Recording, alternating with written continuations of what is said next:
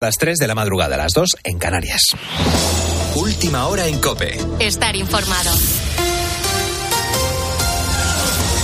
Y la Junta Electoral amplía el plazo para votar por correo hasta las 2 de la tarde de este viernes. Juan Andrés Ruber, buenas noches. ¿Qué tal, Carlos? Muy buenas noches. La Junta Electoral toma esta decisión tras recibir la petición de correos para que los electores que aún no habían podido recoger la documentación para votar tuvieran margen para poder hacerlo. De esta forma, las oficinas de correos van a seguir disponibles para poder recoger y emitir el voto postal hasta las 2 de la tarde, hora a la que habitualmente cierran. Precisamente sobre este asunto ha hablado Isabel Díaz Ayuso en la linterna. La presidenta madrileña no habla ni mucho menos de pucherazo, pero sí de situaciones anómalas a la hora de ir a votar. No hay tanto cambio climático y tanta emergencia climática, pues no sé qué hace todo el mundo metido en un colegio electoral a 40 grados un día entero, con gente de 85 y 90 años que va a ir a votar, porque además son los más generosos y los que más se preocupan por el futuro de todos. Va a haber personas que tienen que limpiar, que tienen que velar por la seguridad de los colegios. Estamos hablando de más de un millón y pico de personas involucradas en esto estas circunstancias yo creo que se podrían haber evitado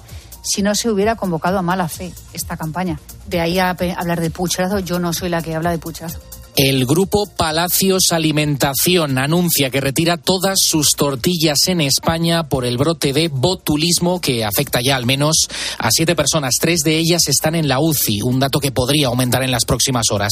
La Agencia Española de Seguridad Alimentaria también ha emitido una alerta sanitaria al respecto. Pablo Fernández. Si bien hasta el momento no se ha podido establecer una evidencia que relaciona el producto con la enfermedad, el grupo Palacios ha pedido a todas aquellas personas que hayan comprado algunas de estas tortillas que no las consuman y que las devuelvan en el punto de venta. Gabriel Reina es especialista en microbiología en la Clínica Universidad de Navarra. Bueno, el botulismo es una enfermedad muy grave porque la toxina que lo produce es de las toxinas más potentes que existen y produce una parálisis que puede ser muy grave si paraliza la musculatura respiratoria. De los casos que se producen, en torno a un 5 o 10% de ellos pueden ser fatales. Se trata de una enfermedad muy poco común. La Unión Europea detecta menos de 100 casos al año. Estos son sus síntomas. Unos primeros síntomas suelen ser una visión borrosa, una visión alterada, visión doble, una sequedad de boca, alguna forma de debilidad muscular, sobre todo de la, de la cara, que progresivamente pueden ir afectando a otras zonas del organismo, concretamente pues, la musculatura respiratoria como, como alteración más grave. Los afectados en España están recibiendo tratamiento, pero les espera una larga, recupera, una larga recuperación. Mientras tanto, el Grupo Palacios Alimentación ha puesto a disposición del cliente una línea telefónica con el número 941-277700 de 10 de la mañana a 6 de la tarde y el correo electrónico palacios.palacios.es para aclarar cualquier duda o inquietud. Con la fuerza de ABC. Cope, estar informado. El Tribunal Supremo establece que no es obligatorio presentar la declaración de la renta por Internet. Asegura que no se puede imponer la utilización de medios electrónicos a sus ciudadanos. De esta manera, anula la orden de Hacienda fijada en el año 2019. Detalles, Patricia Rossetti. Presentar la declaración de la renta a través de Internet es un derecho, pero no una obligación, dice el Supremo. Y la Administración tiene el deber de promover su utilización, pero no obligar. No cabe interpretar que se establezca la obligación con carácter general allá donde la ley lo que establece es un derecho. La sala estima el recurso de la Asociación Española de Asesores Fiscales contra una sentencia de la Audiencia Nacional y anula la orden de Hacienda que lo exigía. Explican los magistrados que la orden ministerial obliga a presentar la declaración por medios telemáticos sin determinar supuestos y condiciones que justifiquen la obligación y añade que el IRPF es un impuesto que alcanza a la generalidad de las personas físicas que realicen el hecho imponible sin distinguir ninguna condición personal que justifique la obligación de declarar a través de Internet. Dice además que a los ciudadanos se les reconoce el derecho a relacionarse con medios telemáticos, pero no la obligación de hacerlo y no, desde luego, con el resultado de esta norma. Tienes más información en nuestra página web en cope.es. Sigues ahora en la noche de cope. Cope, estar informado.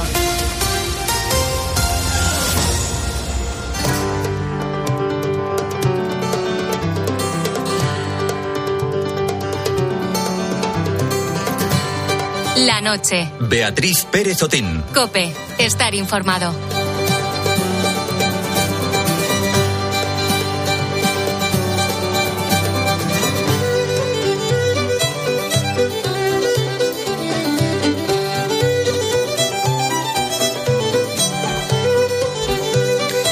Yo no sé si estás de acuerdo conmigo en que las mejores ideas surgen en los momentos más inesperados, que a lo mejor no las estamos buscando y de repente aparecen, o si las buscamos, y como, ah, bueno, y como puede pasar en muchas ocasiones, surgen en momentos de aburrimiento. El programa de la, el protagonista, quiero decir, de la historia de hoy es Pablo Ledesma. No ha hecho ningún descubrimiento histórico para, lo, para la humanidad, pero sí que ha mejorado la vida de 100 personas que viven en el albergue Santa María de la Paz en Madrid. Pueden dormir allí, pero no siempre tienen que comer.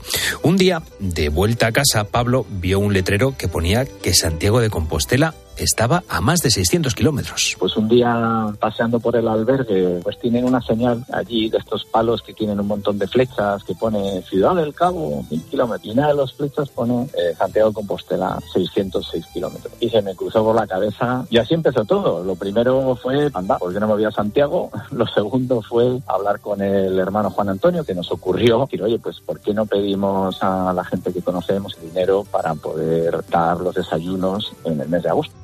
Ahí se encendió la bombilla y desarrolló un plan para financiar el desayuno de las personas sin recursos que viven en el albergue Santa María de la Paz, como tantos albergues que hay en el camino. A Pablo se le ocurrió que podía hacer una ruta benéfica en bici desde Madrid hasta Santiago y que el dinero recaudado le serviría para comprar el desayuno a las personas del hostal en el mes de agosto, en el mes del año en el que menos donaciones reciben, según Juan Antonio, el fraile responsable del albergue. El recorrido no es poca cosa, te imaginarás, claro, son más de 600 kilómetros con el calor que hace en esta temperatura, en esta época del año, y son pues 240 kilómetros los dos primeros días y 180 el último día. Galicia tiene, tiene muchos desniveles y este tercer día es el más duro.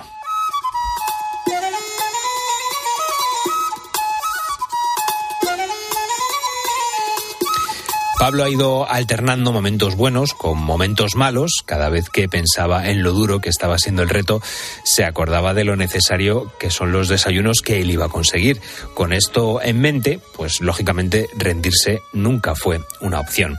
Esta iniciativa llegó a mucha gente, pero sobre todo gracias a que los amigos de Pablo lo compartieron, ya que él no es muy activo en redes, pues sacaron bastante beneficio. Cada día Pablo mandaba varios vídeos por un grupo de WhatsApp que creó con los donantes.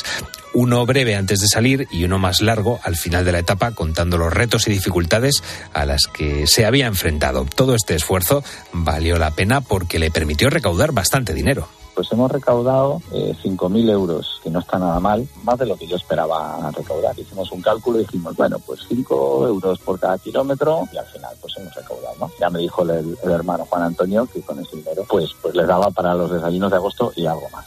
Pablo y su mujer Beatriz van todas las semanas al albergue para echar una mano. Muchas veces se llevan a sus dos hijos y son una familia muy querida allí y los residentes con pocos recursos de este albergue, de este albergue se lo hacen saber. Eh, estos viven en el albergue hasta que encuentren un trabajo o sean capaces de rehacer sus vidas.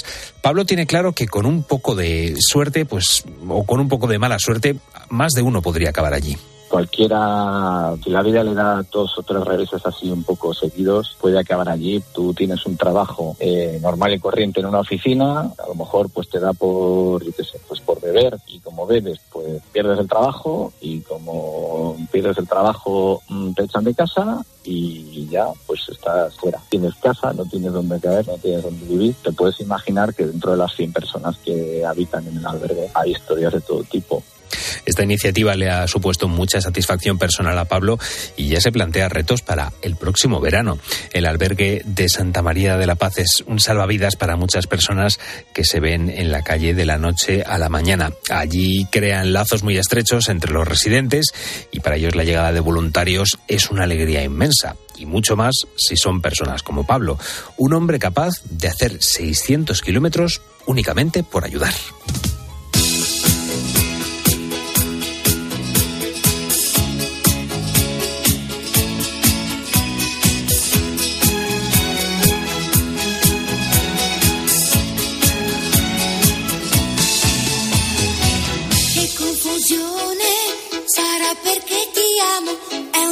you.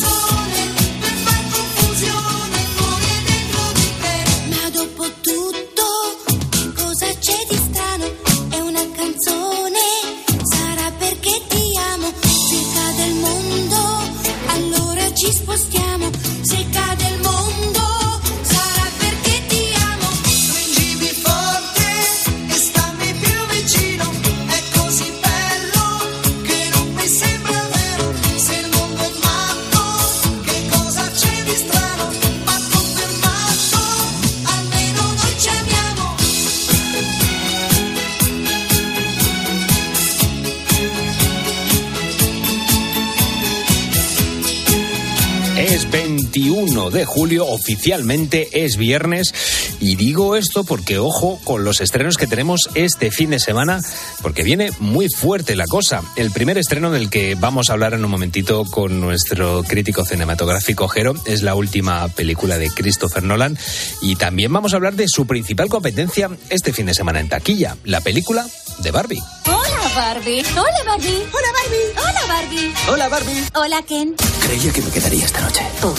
Porque somos novios. ¿Para hacer qué? La verdad es que no lo sé.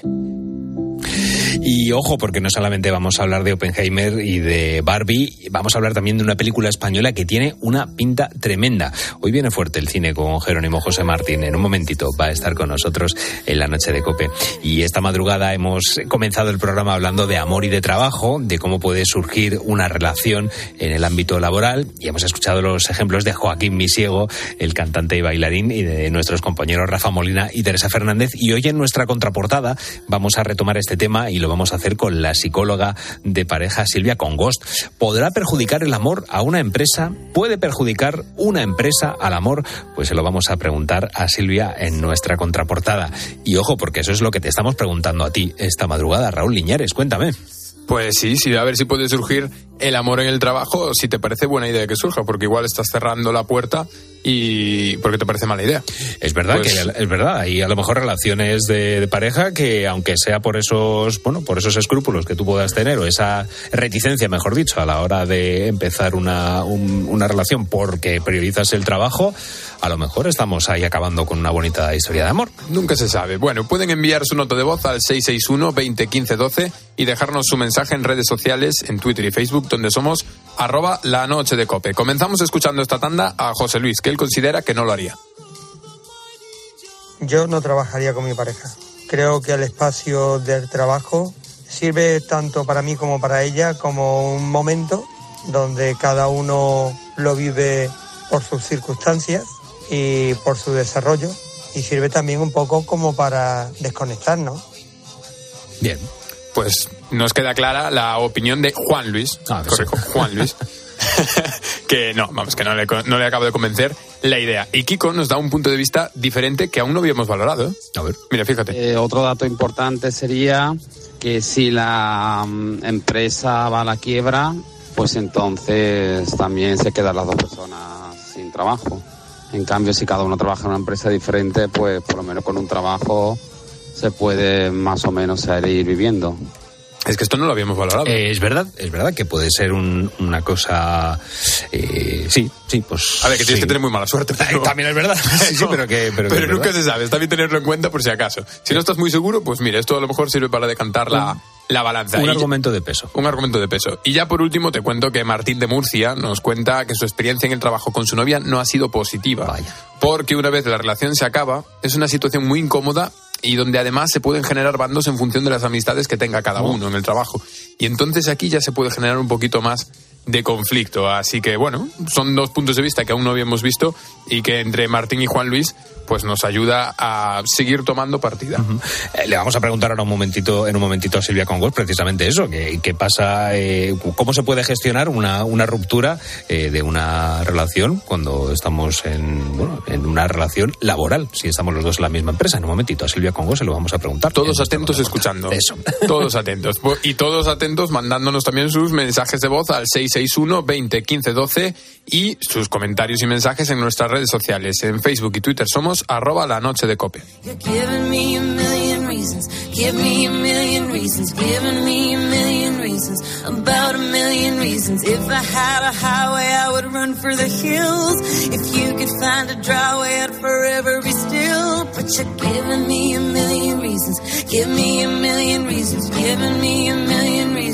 About a million reasons. I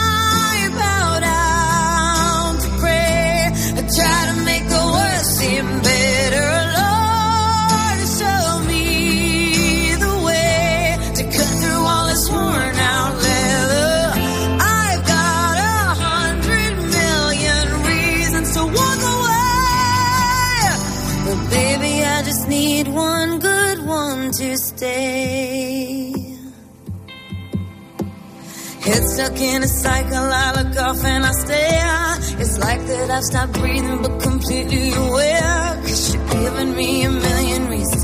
Give me a million reasons, giving me a million reasons. About a million reasons. And if you say something that you might even mean, it's hard to even fathom which parts I should believe. Cause you're giving me a million reasons. Give me a million reasons, giving me a million reasons. About a million reasons. I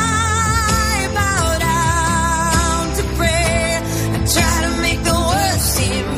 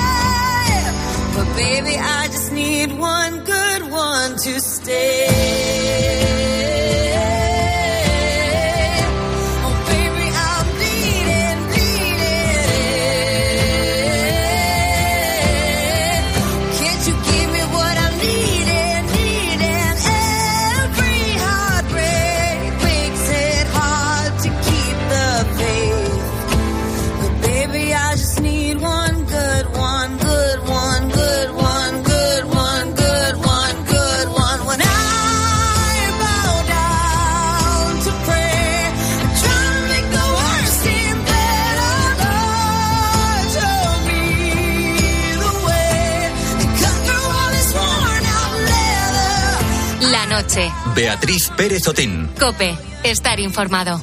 La semana pasada hablábamos de que muchos insectos son beneficiosos para nuestras plantas y en general pues para el ciclo de la vida, ¿verdad? De modo que todos podemos convivir y al igual que se ponen casitas de pájaros en los árboles, de unos años para acá también se están poniendo de moda los hoteles de insectos.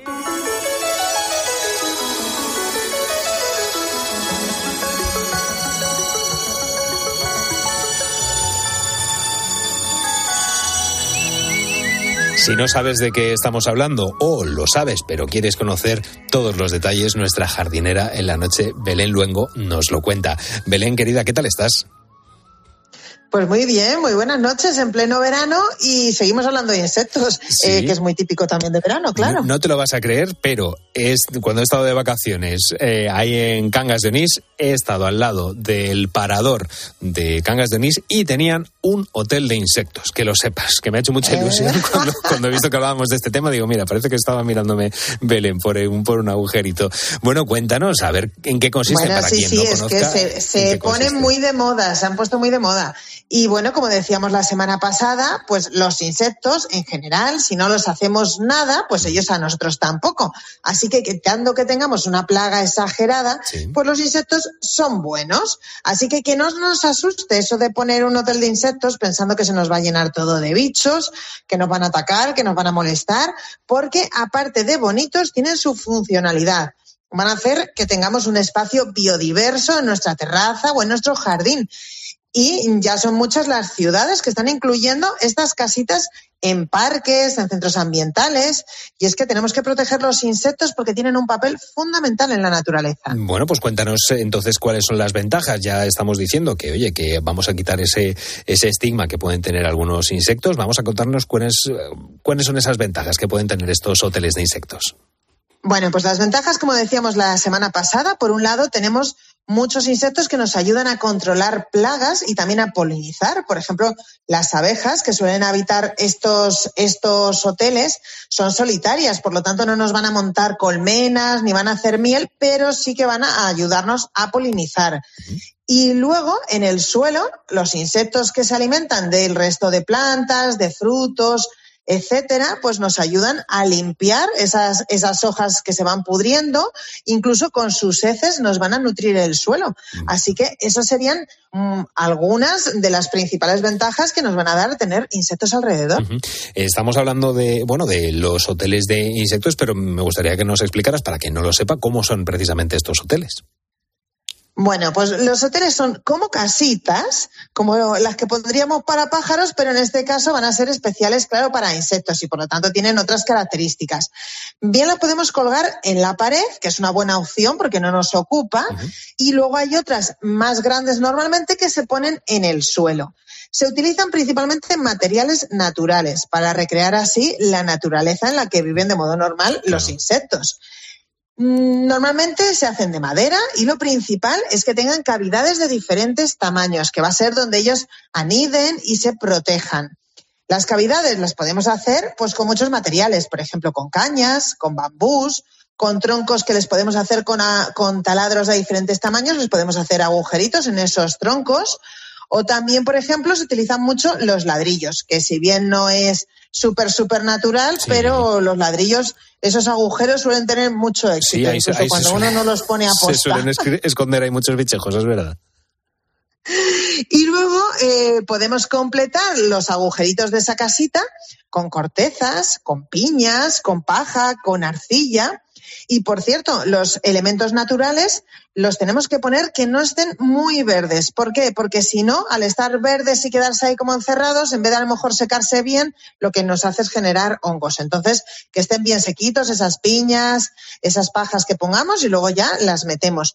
Y lo ideal sería hacer apartados independientes que se, que se puedan extraer para limpiarlos o cambiarlos cuando están estropeados. ¿Eso de cuándo lo vamos a hacer? Pues normalmente lo mejor es en primavera más o menos, que es cuando los insectos que hayan estado protegiéndose pues van a salir ya a la naturaleza, dejan el hotel vacío y nosotros aprovechamos a limpiarlo o a cambiarlo si esas pajitas han estropeado. Bueno, y te quiero preguntar también, eh, porque yo lo vi, eh, que estaba ese hotel, eh, ese hotel de insectos estaba metido dentro de un parque. ¿Dónde conviene ponerlos? Dentro de, bueno, dentro de nuestra casa o si tenemos jardín en nuestro jardín, eh, ¿dónde conviene ponerlo para que tenga éxito? Vale, sí, eso es importante, porque a veces ponemos las casitas de pájaros o los hoteles de insectos y decimos, Jolín, pues es que no viene nadie. Mira, nadie. Bueno, pues es- esto como los hoteles de verdad, ¿no? La ubicación es importante, si Claro. no, no vienen clientes.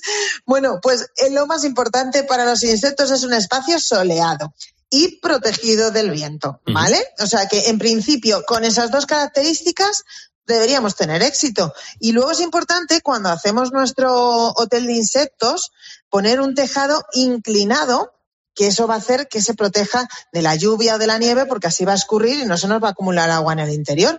Pero en principio, así de sencillito, seguro que encuentras una ubicación. Oye, ¿cuáles son los huéspedes de este hotel tan, tan especial? ¿Qué insectos suelen habitar en estos hoteles?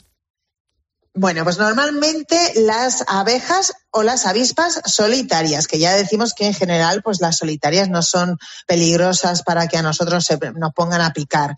Luego también las mariquitas van mucho, las crisopas, pero eh, nos va a depender también un- un mucho de la zona en la que vivamos y de la estructura que hagamos de la, de la casita del hotel de insectos. Si hacemos agujeros más o menos grandes, pues en función de eso también vamos a tener un tipo de insectos. Bueno. Cualquiera es bienvenido. Efectivamente, pues oye, que sepas que hay hasta hoteles de insectos. He visto unas cuantas ideas en internet y a mí me parecen súper chulas, así que nada, me apunto yo a la tendencia a ver si ayudamos a estos bichejos a que tengan también un sitio al que irse de vacaciones. Feliz semana, Belén. Te encontramos, como siempre, en tu perfil en Instagram en entre-el-verde. Muchísimas gracias. Feliz semana.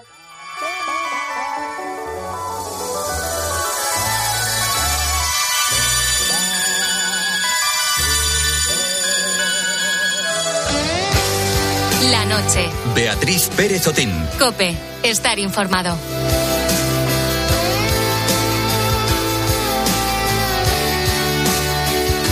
Pasarte a buscar, esperar tu mensaje y echarte de menos. Que no quiera comer, concentrarme ni hablar porque quiero ir más lejos. Lejos contigo a bailar, a dejarnos llevar sin seguir los consejos. Los consejos que dan los que por miedo a amar viven no siendo ellos. Y te quiero más que este tiempo atrás.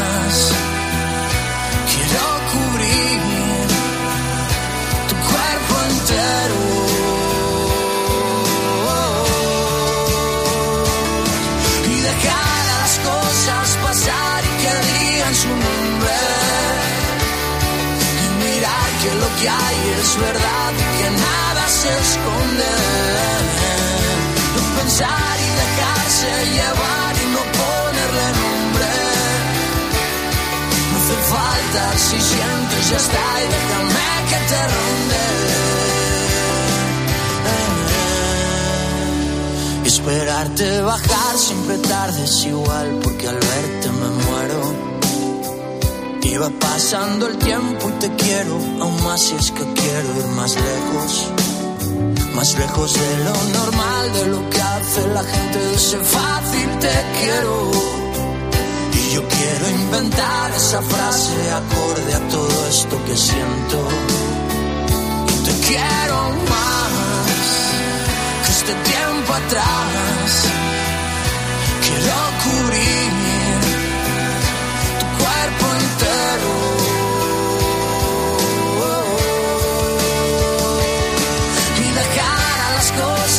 pasar y que digan su nombre. Y mirar que lo que hay es verdad, que nada se esconde.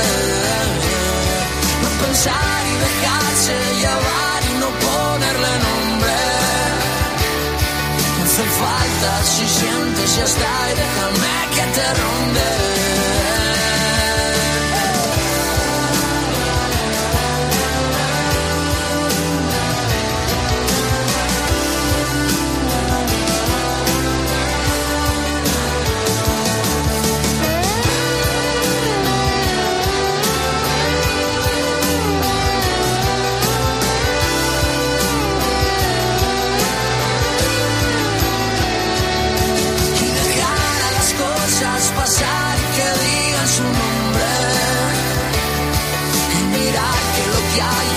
Verdad y que nada se esconde. No pensar y dejarse llevar no ponerle nombre. No hace falta si sientes ya está y déjame que te ronde. La noche. Beatriz Pérez Otín. Cope. Estar informado. Están pasando muchas cosas. Y estés donde estés este verano, en Cope vamos a estar ahí para contártelas. Arrancamos con esa última hora que les hemos adelantado hace unos minutos. Con Herrera en Cope y la última hora. Con Mediodía Cope, la tarde, la linterna. Muchas zonas de España han estado en alerta máxima por los incendios. El partidazo de Cope. Sesión continua de deporte aquí. Este verano, Cope te acompaña estés donde estés. También en cope.es, redes sociales y en tu móvil.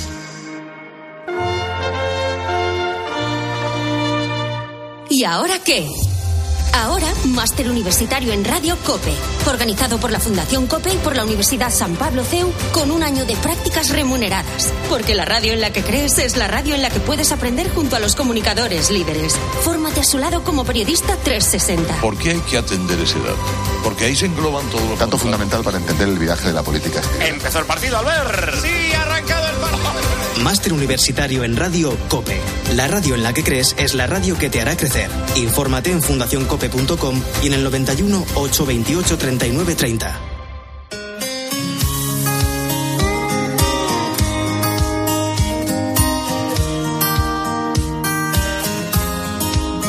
Cuando te vi sentí algo raro por dentro, una mezcla de miedo con locura. Y tu mirada me juro que si te pierdo, habré perdido la más grande fortuna. No sé nada. Tres y media de la madrugada sigues en directo en la noche de Cope y esta madrugada hemos comenzado el programa hablando de las relaciones de pareja que surgen en el ámbito laboral. Hemos abierto el programa conociendo el testimonio de una pareja que lleva más de 25 años trabajando juntos y de otra que acaba de comenzar, pero claro, ¿Cuál es el punto de vista desde la psicología en el tema del amor? Pues para conocerlo hemos eh, contactado con Silvia Congost. Ella es psicóloga, experta en conflictos de pareja. Ha sacado más de 10 libros relacionados con el amor en pareja y con más de 400.000 seguidores en Instagram. Su extraordinaria trayectoria es ideal para que nos dé respuesta a las preguntas que nos hacemos este viernes sobre el tema de la portada de hoy, el amor en el trabajo. Buenas noches, Silvia. Hola, ¿qué tal? Buenas noches. Encantada. Bienvenida de nuevo a la, a la noche de COPE. Siempre que hablamos de, de parejas y de, y de amor, recurrimos a ti porque, pues bueno, siempre nos das muy, muy buenos ejemplos.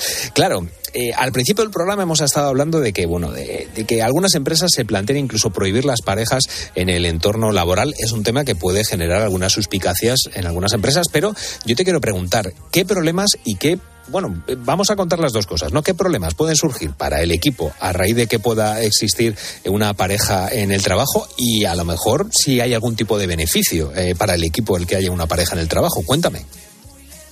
Bueno, yo creo que pueden surgir problemas que son los típicos dentro del mundo de la relación de pareja, como que tengamos conflictos, que en casa pues hayamos tenido alguna dificultad que no hayamos gestionado correctamente. Entonces, claro, normalmente cuando te vas al trabajo es como que desconectas un poco de, todo lo que pasa en la propia relación. En este caso, te encuentras ahí y sigues con esa persona, teniéndola cerca. Entonces, eso puede, mm, puede crear dificultades a nivel de, a la hora de interaccionar con el resto de los compañeros, a la hora de concentrarte, si ves que esa persona está ahí. Sobre todo, muchas veces se basa en problemas de comunicación entre los dos miembros.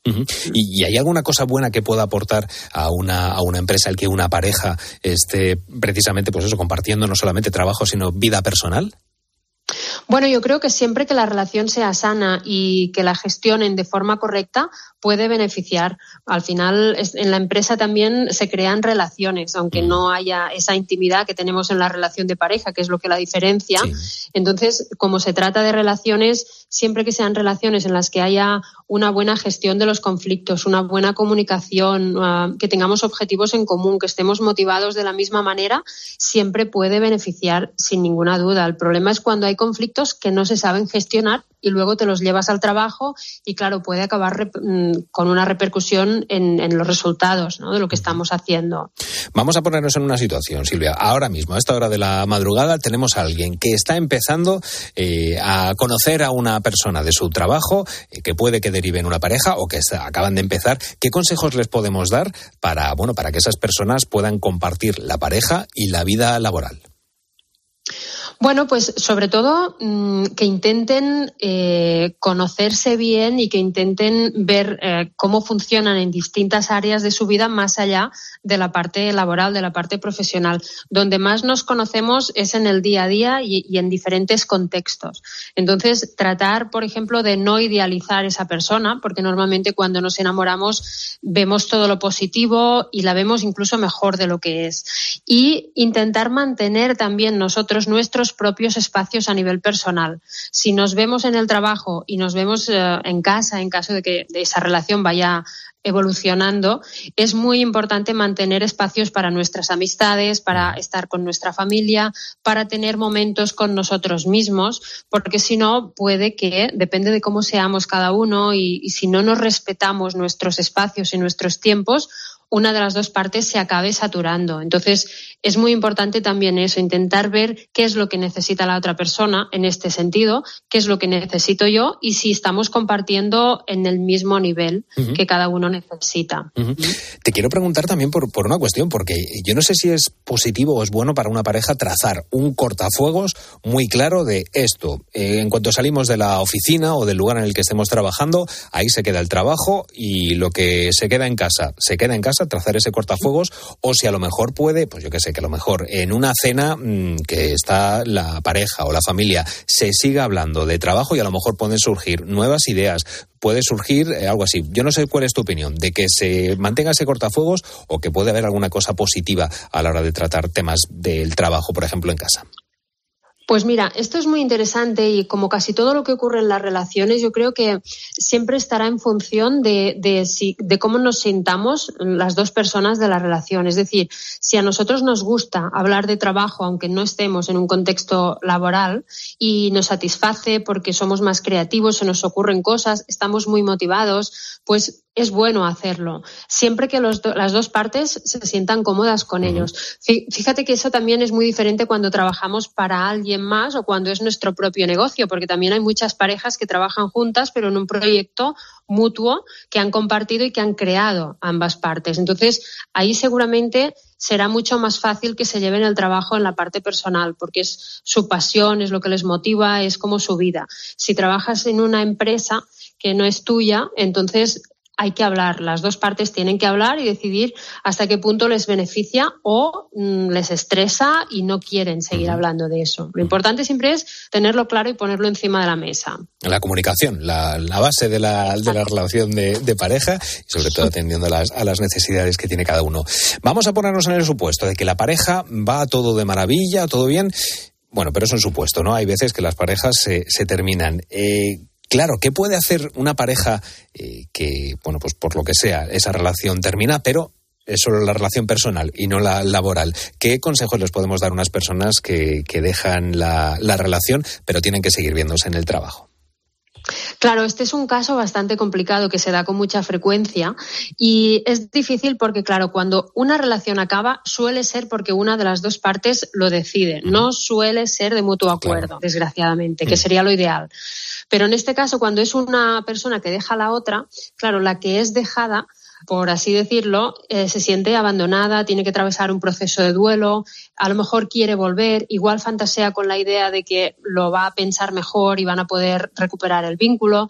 Entonces, si, si, ese fin, si ese final es definitivo, cuanto menos contacto tengamos con nuestra expareja, mucho mejor. Entonces, si hay, hay, casos también que hay dependencia emocional, es decir, que, que, tú quieres volver ahí sí o sí, ¿no? Y también ocurre, yo lo veo en la consulta. Siempre, si podemos pedir un cambio de departamento o trabajar dentro del organigrama de la, de la empresa, pues en otra parte para que no tener que interactuar, que ver cada día a nuestra expareja, va a ser muchísimo mejor.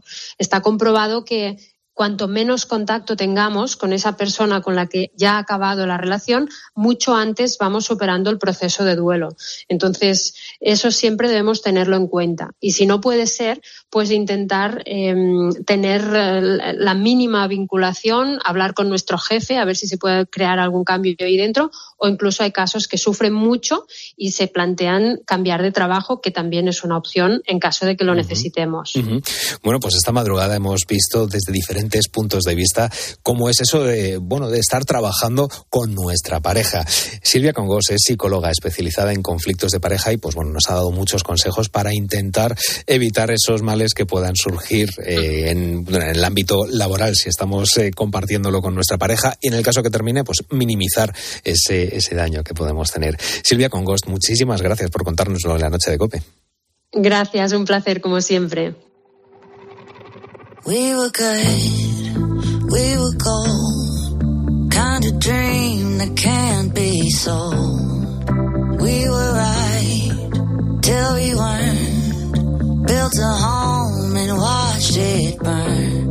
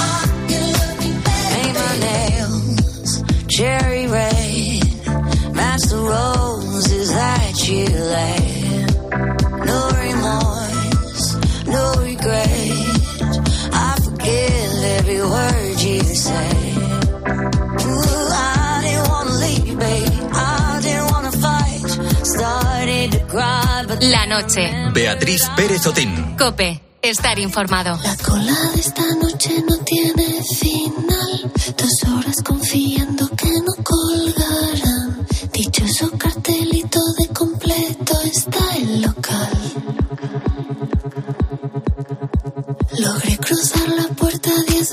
Por fin es viernes y llegamos a ese momento de la semana eh, con muchas ganas de descansar, pero bueno, también con, con ganas de hacer planes. Con el cambio climático que estamos viviendo, eh, hablamos cada dos por tres de los refugios y bueno, uno de esos refugios climáticos son las salas de cine. y te resguardas de las altas temperaturas y disfrutas de las grandes historias que te ofrece la gran pantalla. Es un planazo interesante. Para saber qué estrenos puedes ver estos días, tenemos como siempre a nuestro crítico cinematográfico Jerónimo José Martín para contarnos cuáles son los que merecen más la pena. Jero, muy buenas noches, ¿qué tal estás? Muy bien, buenas noches. Pues eh, como tú, acalorado. A ver. Y sobre todo después de ver la primera película, porque claro, más Sí, calor ¿verdad? todavía. Bueno, la, la primera película de la que nos vas a hablar está dirigida por Christopher Nolan. Eh, trata del físico estadounidense Julius Robert Oppenheimer, uno de los principales responsables de la fabricación de la primera bomba nuclear.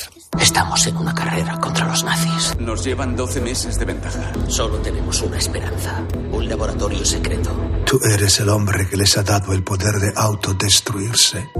Bueno, este es el, el estreno, bueno, eh, bueno, sí, Del año, con, el, año. con el permiso de la siguiente película de la que vamos a hablar, pero vamos, uno de los estrenos de este año. Sí, sin duda, sin duda, porque Christopher Nolan siempre despierta mucho interés. Es un director este londinense de 52 años muy meticuloso que le gusta experimentar con la narración. Recordemos Mm. Memento, que llevó, nos llevó al lado oscuro de los eh, de los superhéroes, el Caballero Oscuro, toda Mm. esa trilogía, Origen, Interestelar, Dunkerque, Tenet. O sea, son películas muy potentes que las puedes discutir. Yo tengo con él una relación de amor-odio que sigue después de haber visto Oppenheimer. Porque me parece que tiene. Son tres horas para empezar. Creo que es demasiado tiempo para lo que cuenta. Cuenta muchas cosas, sí, pero algunas no tan bien como están diciendo algunos, me, parece. O sea, para sintetizar y antes de liarme, eh, eh, eh, me cuesta ponerle más de, de un 7, pero menos también. Ah, bueno. O sea, porque es que es, es tan potente, ten en cuenta que además nos lo han enseñado en un cine IMAX de 70 milímetros con un sonido impresionante. eh, y luego es que todo el tema científico de cómo fue la instalación de la base secreta de los Álamos para competir con los nazis inicialmente, con Hitler, después con la Unión Soviética para ser los primeros en tener la bomba atómica, con un montón de miles de tíos ahí trabajando en secreto, dirigidos por Oppenheimer.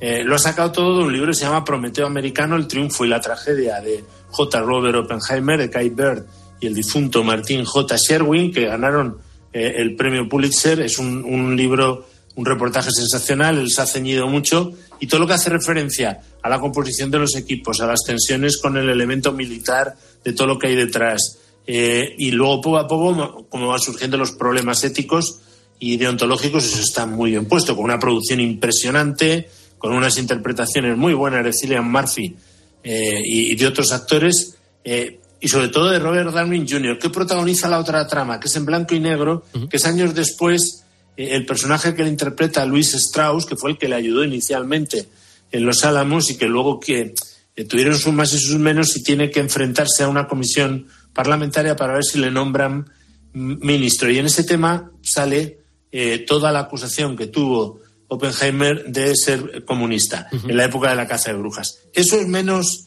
original, es más convencional, lo hemos visto más veces, pero está bien hecho. Problema que hay, que luego eh, Christopher Nolan se deja como cosas por el camino. Los personajes femeninos son flojos. Y tanto Emily Bloom como Florence Pugh están un poco de adorno y además esta última protagoniza unas cuantas secuencias de sexo explícitas que no es muy habitual esto además en, en Nolan, que en algún momento cuando se juntan con los recuerdos de, de él durante una especie de imaginaciones que tiene, eh, acaban cayendo casi en el ridículo. Eh, luego hay algún tema de estos muy discutido, solo lo, lo cito, La mano negra, cuando se vea la película ya sabrá la gente a qué me refiero, que son cosas como dice, ¿por qué ha metido esto? Porque el tono realista me lo está rompiendo, ¿no? Eh, y bueno, hay alguna cosita por ahí más, y luego, como siempre, le cuesta un poco eh, ser cálido, ser intenso, ser emotivo, incluso en momentos como, claro, el primer, la primera prueba atómica, que sería un momento, y lo es, es un momento fuerte, pero con una cierta frialdad interior. Le ha pasado siempre, le han reprochado muchos mucho eso a, a Christopher Nolan. Yo ahí, eh, como Juan Orellana, por cierto, el otro crítico de COPE, somos de los pocos que le están poniendo pegas. Vaya. Son estas pegas y tal. y Hombre, es que sois muy, sois muy exigentes. Sois muy claro, exigentes. somos exigentes y sobre todo con gente como Nolan, que tiene un talento descomunal y que reconozco que hay pasajes de esta película que son magistrales, con todas las letras. Bueno, pues con lo vamos- cual eh, dicho queda eh, lo bueno y lo malo. Claro, bueno, pues lo que decíamos, que si está si pasa por el por tu filtro y el del señor Orellana, pues eh, bien, bien, está o con un 7 está bastante bien. Hombre, claro. Te decía que vamos con otra de los de los estrenos del año y por lo menos del verano. La segunda película de la que hablamos es, bueno, de las más esperadas de las últimas semanas porque la protagoniza la muñeca más famosa del mundo. Te hablo de Barbie. Barbie. Hola Barbie. Hola Barbie. Hola Barbie. Hola Barbie. Hola Ken. Creía que me quedaría esta noche. ¿Por? Porque somos novios. ¿Para hacer qué? La verdad es que no lo sé. Bueno, en este caso eh, pasamos del oscuro de Oppenheimer al rosa chicle de Barbie. Toma, totalmente, porque todo es rosa en Barbiland. Y además mandan las chicas, mandan ellas constantemente. Y Ken es al fin y al cabo un pobre tío que tiene un cierto complejo eh, y todo es color de rosa, bonito, precioso, cursi. Ahí están todas las Barbies y todos los Ken, incluso los, los también juguetes desechados del universo, eh, que tiene bastante gracia. Y entonces de pronto ella tiene un pensamiento sobre la muerte, Barbie. La Barbie eh, estereotipo, que es la que interpreta Margot Robbie sensacionalmente. Y entonces deciden hacer un viaje al mundo real, decide hacerlo ella. Y se le mete en el coche Ken, que es Ryan Gosling, que está sensacional, y se dan cuenta que en el mundo real no mandan las mujeres, más bien mandan los hombres. Claro, claro. Y luego existen cosas que no les gusta nada, ¿no? Entonces es todo traumático. Es muy divertida la película. Ahora, no es tanto para niños, ni porque es, un humor, digamos, de sátira total del mundo actual. ¿Ah, sí? Le pega a diestro y siniestro, Ah, sí. bueno. Le pega al feminismo, le pega al machismo. Acaba siendo una especie de reivindicación de dejarme en paz, que lo fundamental es que no haya Barbies eh, diversas tal, sino que exista la Barbie normal, con sus defectos, como tenemos todos. Y que se lleve bien con los varones también, no hace falta el empoderamiento. Se acaba siendo una reivindicación de la complementariedad varón-mujer, de, oye, que la maternidad está muy bien también, dejarme en paz y atacar. O sea, es un poco por la línea de decir, señores, todo es imperfecto. Ni Barbilán es perfecto, ni el mundo actual es perfecto, ni el mundo real. Entonces vamos a intentar ser felices entre todos y eh, tiene un, un inicio que hay que citarlo, que es un homenaje a Stanley Kubrick en 2001, una odisea del espacio, bueno. que es antológico. Y acaba teniendo como ciertos flirteos eh, con todas las dos películas, Cielo sobre Berlín y Tan lejos, tan cerca, de Los Ángeles, de Wim Wenders, porque en el fondo también eh, dice, bueno, a mí casi me gustaría ser una mujer real, ¿no? Una mujer idealizada que en realidad no es real, ¿no? Entonces, bueno, hay muchos de estos temas, como ven, muy de Cineforum. Sí, es muy sí, sí. divertida, la ha escrito ella, esta actriz metida director que ya dirigió Lady Bird y Mujercitas, será muy buena las dos películas, y además la ha coescrito con su marido en, en la vida real, que es Noah Bau- Baucan. A pesar de- bueno. del rosa chicle Muy que, bueno. que- que puede Sí. inspirar la película, hay un, hay un trasfondo detrás. Pero ¿cómo? Un trasfondo además muy de Cineforum. O sea, es una película de despedazarla en el buen sentido de la palabra, para bien y para mal, yo en mi opinión, para bien. O sea, es una película bastante inteligente que le pongo un 7, incluso un siete y medio, o sea, como por encima de la otra. Super Oppenheimer, bueno, bueno. Pues vamos a seguir con el repaso de los estrenos de esta semana y ahora toca hablar, pues bueno, del nuevo episodio de la saga de películas de terror Insidious. En este caso es la quinta entrega titulada La Puerta Roja. Nuestra familia ha estado guardando secretos. Eliminamos nuestros recuerdos, pero sigo sintiendo que algo nos persigue. Cuando despiertas a los muertos, cuanto más lejos vayas, más arriesgado será tu viaje.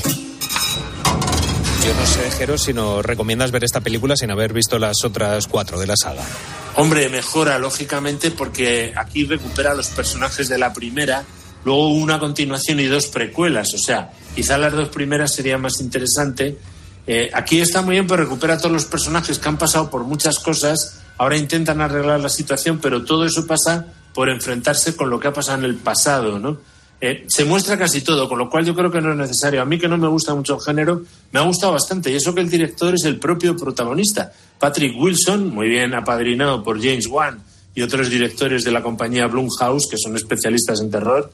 Y está bastante bien porque todo lo habitual, los sustos y tal. En este caso, su hijo adolescente ya se marcha a la universidad y empieza a tener visiones allí y a la vez paralelamente él también tiene visiones y todo hace referencia al pasado y qué pasó con su padre, con el abuelo del chaval.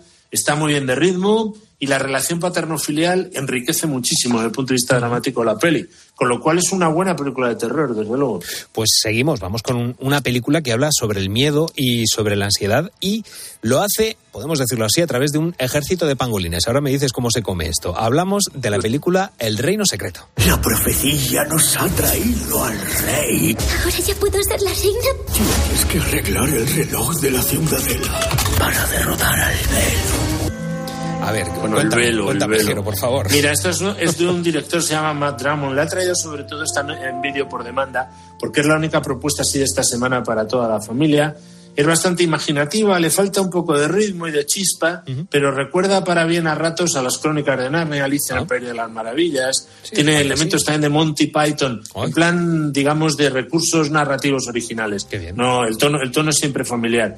Ambientada en Australia de los años 60 y además toca temas también interesantes, ¿eh? como la pérdida, el miedo, lo que tú has dicho, la valentía, con lo cual es una buena propuesta, sí. Bien, bien, bueno, vamos con, con- a mí es la eh, propuesta más original que me ha parecido la de, la de esta semana. Es una película española que habla de la España vaciada, que está rodada, esta película en blanco y negro, y que cuenta la historia de un pueblo manchego que está arruinado por la ludopatía de sus habitantes y sus gobernantes deciden venderlo. Se llama Tierra de Nuestras Madres. Les voy a contar un cuento. Algo raro se acercaba, pero malo. El pueblo debe ser evacuado. Amaneció el día que iba a decidir nuestro destino. Yo Mira, visto es un- el, el tráiler de esta película me ha parecido original, no solo por el argumento, Sí, sino sí, porque sí. el protagonista es Saturnino García, uno de los, bueno, Sí. podemos decir de los últimos actores de la época del landismo que quedan vivos, pero que en este caso hace de madre, hace de una mujer. Hace de madre y se llevó el premio a la interpretación masculina en el Festival de Málaga, la Brutal. Zona Cine, que se llevó la película también, esto dice mucho, el premio del público de las escuelas de cine. O sea, es un experimento con el que ha debutado en el largo una madrileña, Liz Lobato, y que es un homenaje surrealista al mundo rural. Ella es de la Sagra, si no me equivoco, de Villacañas, al lado del pueblo de mis padres, que es un líder de la Sagra, pero es es súper... eh, es como si apareciera la Blasa por ahí. Sí, claro, Mota, claro, la de Jorge, unida a los es personajes de Amanece, que no es poco, de José Luis Cuerda. Es que te iba a decir, por supuesto, viendo el, una- viendo el unas gotas fuertes. viendo Claro, el tráiler sí, me, sí. da la- me, me inspira mucho al, al humor de, de José Luis Cuerda o de, o de Claro, César. claro. Va a ir Sí, eso o la de- película. Va, va más cercana a Cuerda y a Berlanga que, a, que a Fesser, ¿no? Pero está bien, o sea, tiene más, digamos, son más entrañables. La música de Luis Tejero es buena, es poquita cosa, pero tiene gracia, por además que narra es la cabra de esa anciana que se llama Rosario, que es la jefa de la resistencia para que no vendan el pueblo, porque efectivamente está en la ruina y ella vive de la sal de la higuera, que no tengo ni idea lo que es, pero en la película no hace más que aparecer la sal de la higuera. Pues eh, esa es la, recomendación española de esta semana, Tierra de Nuestras Madres. Y vamos ahora con uno de los patitos feos de esta semana, por lo que, por lo que he estado viendo en, en la información que nos has pasado. Yo creo que no te ha gustado mucho. Cuenta la historia de una ejecutiva y madre de familia que viaja a Roma para asistir al funeral de su abuelo y allí descubre que el negocio familiar es una organización criminal. Se llama Mafia Mama. Mi última voluntad es que seas la nueva jefa de la familia Balbano. Menudo lío tengo. Mi hijo se ha ido a la universidad y mi marido me engaña. Si quieres, nos encargamos de él. No. ¿Qué le pasa a esta Bueno, es una. Porque es una parodia que podía estar bien porque la directora es Catherine Harwell, la que hizo La Natividad y, y 13, y la primera de Crepúsculo, además, y Tony Collette es la protagonista y productora, pero se han equivocado porque es una parodia tan cutre, con, un, con una violencia tan potente y los a veces gore y tal. Y luego los chistes son muy cutres, o sea, con referencias al padrino de cinefila, pero no tiene mucha gracia, que estropean una idea que inicialmente estaría bien, una pobre señora que de pronto la quieren convertir en la jefa de la mafia siciliana, ¿no? Pues eh, lástima, ¿no? Porque cuando pierdes el tono en la comedia es que no tiene gracia. Nada, esta Mafia Mama es la que menos te ha gustado esta semana. Sí, sin duda, sin duda. Lo que sí te ha gustado y, y te seguirá gustando es la película de la que habláis, eh, bueno, la película estrella de, esta, de este fin de semana, si podemos decirlo, en 13. En este caso, mira, es que ya por la sintonía ya la vamos a conocer. El golpe. El golpe de Jorge Hill con Paul Newman, Robert Redford, Robert Shaw, en fin, que la ponemos mañana sábado a las 14.40. Hoy por la noche, el viernes, en, en ponemos Espartaco, Stanley Kubrick. Y tenemos una semana estupenda porque mañana también tenemos las aventuras de Jeremiah Johnson, Río Conchos, Operación Dragón, con Bruce Lee nada menos. y luego, claro, una el domingo con Alfredo Landa, guapo heredero, busca esposa, claro, siendo Alfredo Landa el heredero, te puedes imaginar. y luego Dragon Hair con Dennis Quaid, que es muy entretenida. El vigilante de la diligencia, que es poco conocido, es un western simpático, y luego una obra maestra del western, que es Río Bravo de Howard Hawks con John Wayne y Dean Martin. O sea que, como siempre, muy buenas propuestas en 13 Televisión. Planazos, tenemos planazos en la gran pantalla y el que se quiera quedar en casa con el ventilador, con el aire acondicionado y con el refresquito, pues también puede hacerlo, como siempre, en 13 Televisión. Jero, una semana más, muchísimas gracias por traernos los estrenos. Muchas gracias a ti, a ver si estaremos aquí la semana que viene. Yo creo que más baja que esta, ¿eh? Venga. Porque esta semana ha habido cosas interesantes. Adiós. Un abrazo.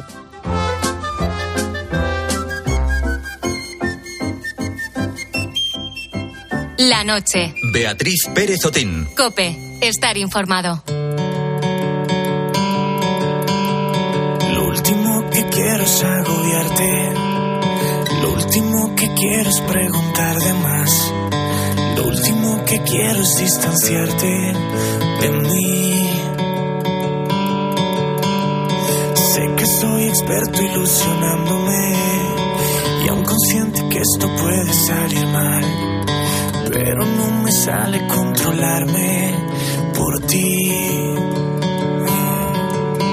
Y tú no llegas, ¿por qué no llegas? Ojalá volviera todo al principio y aún desde el borde del precipicio pues vamos a afrontar la última, el último tramo de oyentes del programa de hoy, de este viernes. Raúl Iñares, eh, una noche muy romántica la que hemos tenido hoy. Una noche muy romántica y unos tramos muy amorosos. Muy amorosos. Y, vamos a ir con, con el final. Bueno, le estábamos preguntando a nuestros oyentes si habían trabajado alguna vez con su pareja y si en caso de que no, si les surgiera la oportunidad, si aceptarían o si les gustaría hacerlo. Han mandado su nota de voz durante todo el programa y también sus mensajes en redes sociales y vamos a leer uno de ellos. Mira, Nacho Cortadi nos dice, no veo buena idea trabajar con tu pareja. Puedes llevar discusiones de casa al trabajo y viceversa. A veces necesitamos algo de oxígeno y separarse al trabajar solo puede ayudar a una mejor relación e incluso ser más feliz con tu pareja. bueno que bueno, tiene, tiene cierto sentido lo que nos dice. Ángel coincidió durante un tiempo breve con su pareja en el trabajo y mira, él se quedó con ganas de más. Coincidimos en un curso, somos, fuimos los dos maestros, ya estamos los dos jubilados, y coincidimos solamente un mes, porque ella tuvo que pedir la baja por, por maternidad en, el colegio de nuestro pueblo, coincidimos durante un mes y la verdad es que estuvimos bien, me hubiera gustado que la experiencia fuera más, más larga en el tiempo, un mes se me hizo muy corto.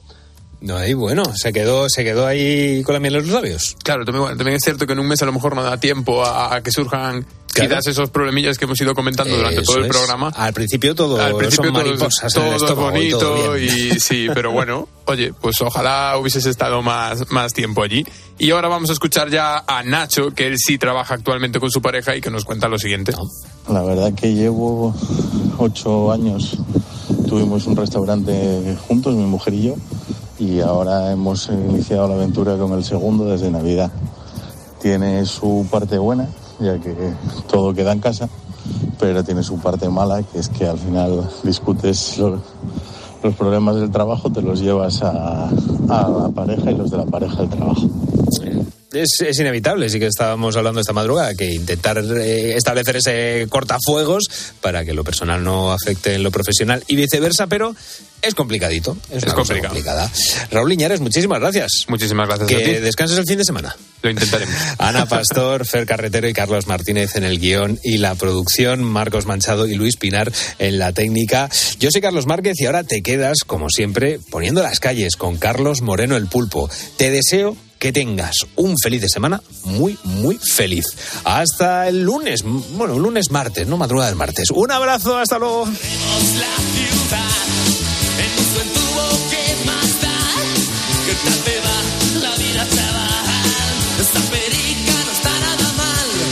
Los